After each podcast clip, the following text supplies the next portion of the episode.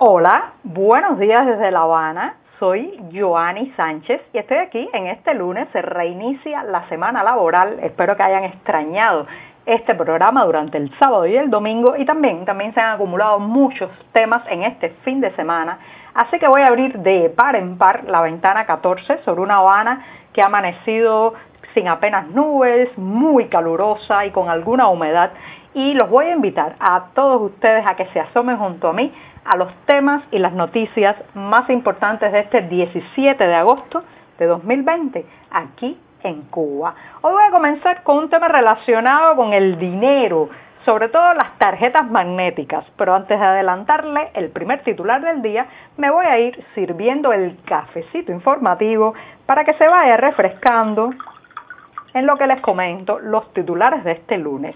Bueno, pues bien, les decía que eh, iba a comenzar con algo relacionado con el dinero, al menos una representación del dinero, que son las tarjetas magnéticas bancarias, esas que se usan ahora eh, para comprar en las recién abiertas tiendas en moneda convertible, donde es posible adquirir, como ya saben, alimentos y productos de aseo. Pues resulta que la principal emisora de estas tarjetas para consumo nacional, las todopoderosa FinCimex, aliada a los militares o gestionada por los militares cubanos, ha paralizado la entrega de tarjetas magnéticas por falta de insumos, un exceso en las solicitudes y en la demanda, al menos eso dicen.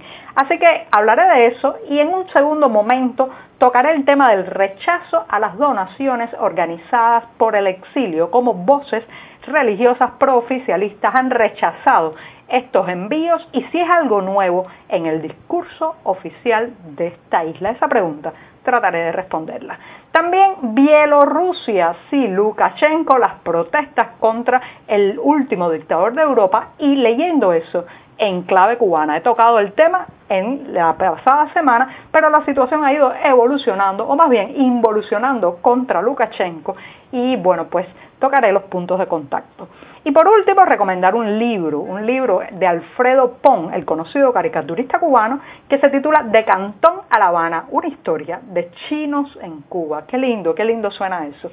Bueno, dicho esto, presentados los titulares, ahora sí voy a pasar al mejor momento del día, sí, ese en que junto a ustedes comparto y revuelvo este cafecito informativo. Se ha refrescado un poco, Hoy está brevísimo, que me tiene que alcanzar el poco café que me queda para el resto de la semana. Amargo, sin una gota de azúcar, como saben que me gusta a mí, pero siempre, siempre necesario. Después de este primer sorbito del día delicioso, pues les recomiendo que puedan ampliar muchos de estos temas que voy a comentar hoy en este podcast y la mayoría de estas noticias en las páginas del diario digital 14ymedio.com que hacemos un grupo de reporteros, editores y periodistas. Así que allí los esperamos. Si vive en Cuba, ya sabe, tendrá que echar mano de un proxy anónimo o de un servicio de VPN para saltarse la censura. Pues bien, hablando de censura, limitaciones, cancelaciones, postergaciones, resulta que FinCimex, la todopoderosa financiera en manos de los militares cubanos, ha anunciado que no emitirá nuevas tarjetas magnéticas porque tiene dificultades con determinados insumos, dígase materia prima, en fin, el material con que se hacen propiamente dicho estas tarjetas magnéticas que ahora han tenido un pico en la demanda justamente tras la apertura en julio pasado de las tiendas en divisas que venden productos de aseo y productos de eh, alimentos, por ejemplo, comida, en fin, cosas muy necesarias para el día a día que en medio del desabastecimiento generalizado, pues hay mucha ansiedad por parte de la gente de poder adquirir estos productos.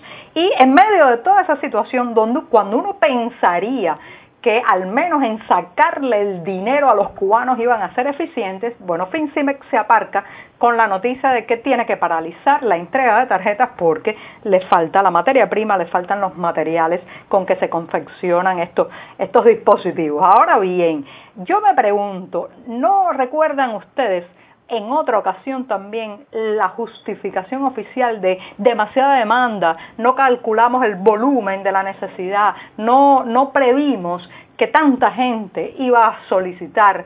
Por ejemplo, en un momento fue eh, la, el servicio de navegación web desde los móviles, en otro la plataforma de correo de comercio electrónico, perdón, tu envío y ahora es la misma justificación para explicar el descalabro de la entrega de tarjetas magnéticas en FinCime, que es demasiado, que se superó la demanda, que había un exceso de solicitudes. Y uno se pregunta, cuando se suman todas estas ocasiones, no habrá que concluir, señoras y señores, que las autoridades cubanas desconocen absolutamente el mercado nacional, sus necesidades y claro está, las aspiraciones de sus clientes.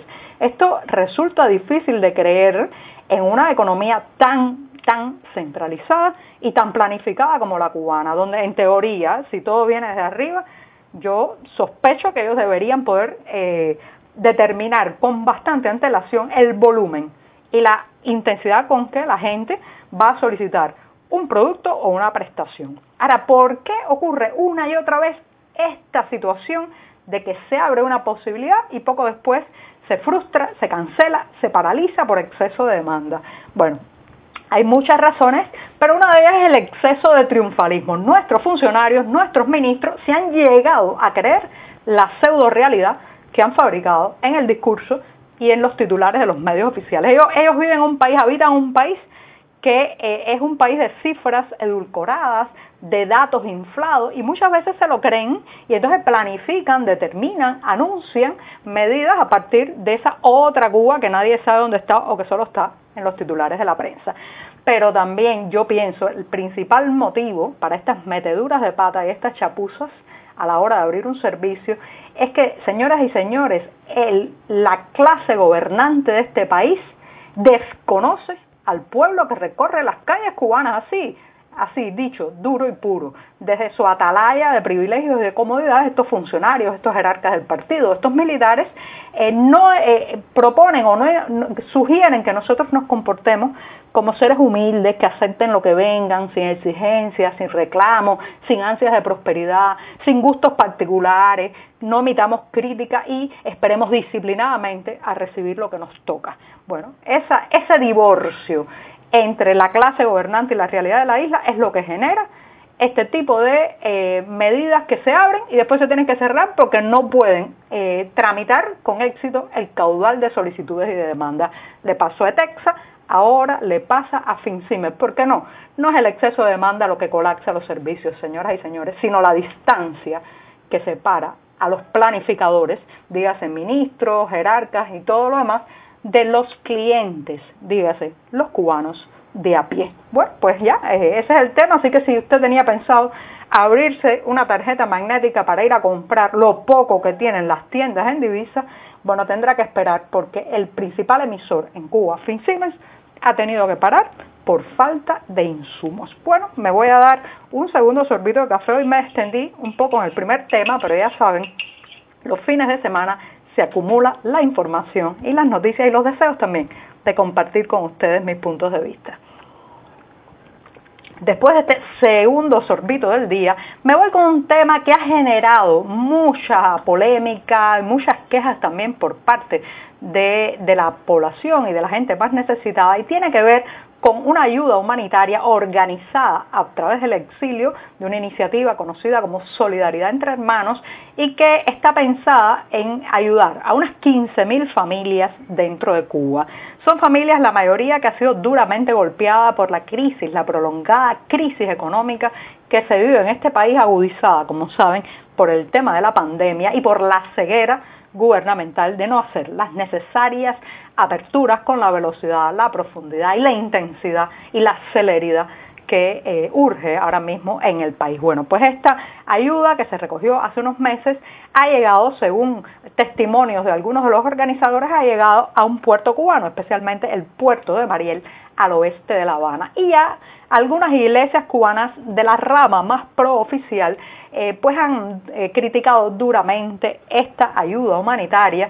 En, teoría, esta es una ayuda que debería eh, distribuirse y llegar a las manos de los más necesitados a través justamente de iglesias cubanas, pero ya la sección más oficialista de esas iglesias que es nada más y nada menos que el Consejo de Iglesias de Cuba ha calificado de ofensiva la campaña y la ayuda. Bueno, algunas personas están sorprendidas, otras muy indignadas, claro está, con el hecho de que en medio de la situación económica que vive el país se rechace algo. Pero señoras y señores, aquí no hay novedad alguna. Este tipo de desplante, este tipo de rechazo, lo conocemos más que bien los cubanos. Les recuerdo, por ejemplo, septiembre de 2008, una situación muy, eh, muy triste en Cuba a partir del paso de dos huracanes, el huracán Kai, Ike, perdón, Ike y el huracán Gustav, y eh, varios países, 25 países de la Unión Europea, recolectaron una ayuda para enviarla directamente a los cubanos. ¿Y qué hizo? ¿Qué hicieron las autoridades en 2008? Les reitero, hace 12 años de este, de este desplante, llamemos así, bueno, rechazó la asistencia directa, eh, así se lo comunicó a España y a Bélgica y dijo que no, que no podía enviarse de manera directa. También, bueno, hemos visto esto con la Cruz Roja, con intentos de ayuda que han hecho los Estados Unidos, las autoridades estadounidenses después de huracanes, de eh, daños por, por eh, cuestiones climatológicas, pero también con eh, el tornado que lamentablemente pues dañó a cientos de viviendas en la capital cubana hace unos años. Entonces todo esto forma parte de una política de la soquetería, sí, de la soquetería y del rechazo de la ayuda. Señoras y señores, si algo hace grande, no solamente es la capacidad de dar, de entregar lo poco que uno tiene, sino la humildad al recibir un sistema, un régimen, un gobierno que rechaza una ayuda y además lo hace en términos soeces, en términos despectivos, en términos arrogantes. Mm, eso dice muy mal de su calidad como gobierno y de su eh, verdadera preocupación por la gente. Lo cierto es que ahora mismo en Cuba un termómetro, un vaso de leche, unos pañales desechables para niños son vitales para muchas familias y sin embargo, las autoridades, al menos en la voz de estos grupos religiosos pro-oficialistas, ya están, ya están rechazando lo poco que puede venir. Dicho esto, rápidamente, el fin de semana, Bielorrusia ha sido un punto de atención informativa la situación se está deteriorando para Alexander Lukashenko, el último dictador de Europa, con las protestas sociales que, por cierto, la prensa oficial cubana sigue tocando muy tangencialmente y acusando a Occidente de promoverlas. ¿Qué podemos leer de la situación de Lukashenko? Mucho. Cuando estos regímenes empiezan a deteriorarse, cuando estos estados eh, totalmente dirigidos por el personalismo de un hombre empiezan a deteriorarse, bueno, pues ellos se aferran al poder y al discurso de que ellos son la patria, que son la nación y que son el país. Lukashenko hoy, Cuba mañana, no sabemos, pero atentos porque hay un momento en que los pueblos se cansan. Ahora parece que le ha tocado el turno a Bielorrusia, pero eh, hay que seguir muy atentos a lo que va a pasar en ese país donde, reitero, eh, pues está en el poder, el que muchos llaman el último dictador de Europa. Y me voy rápidamente, un libro que es muy recomendable, un libro para eh, hundirse en las raíces de la cubanía, de la migración y también de esa Habana, esa Habana de principios del siglo XX eh, que tan, tan llena de iniciativa, de creatividad y también de migrantes de todas partes, de Cantón a La Habana, una historia de chinos en Cuba, nada más y nada menos que un volumen eh, de la autoría de Alfredo Pong, muy conocido por sus caricaturas. Así que se lo recomiendo, es un libro donde usted va a percibir la memoria del autor, los olores, los sabores, la cocina, eh, la sonoridad incluso de esta cultura tan importante para el trazado del rostro de la cubanidad y especialmente de La Habana. Con esto me despido esta mañana. Muchas gracias. Hoy me extendí un poco, pero había, había muchos temas pendientes. Hasta mañana.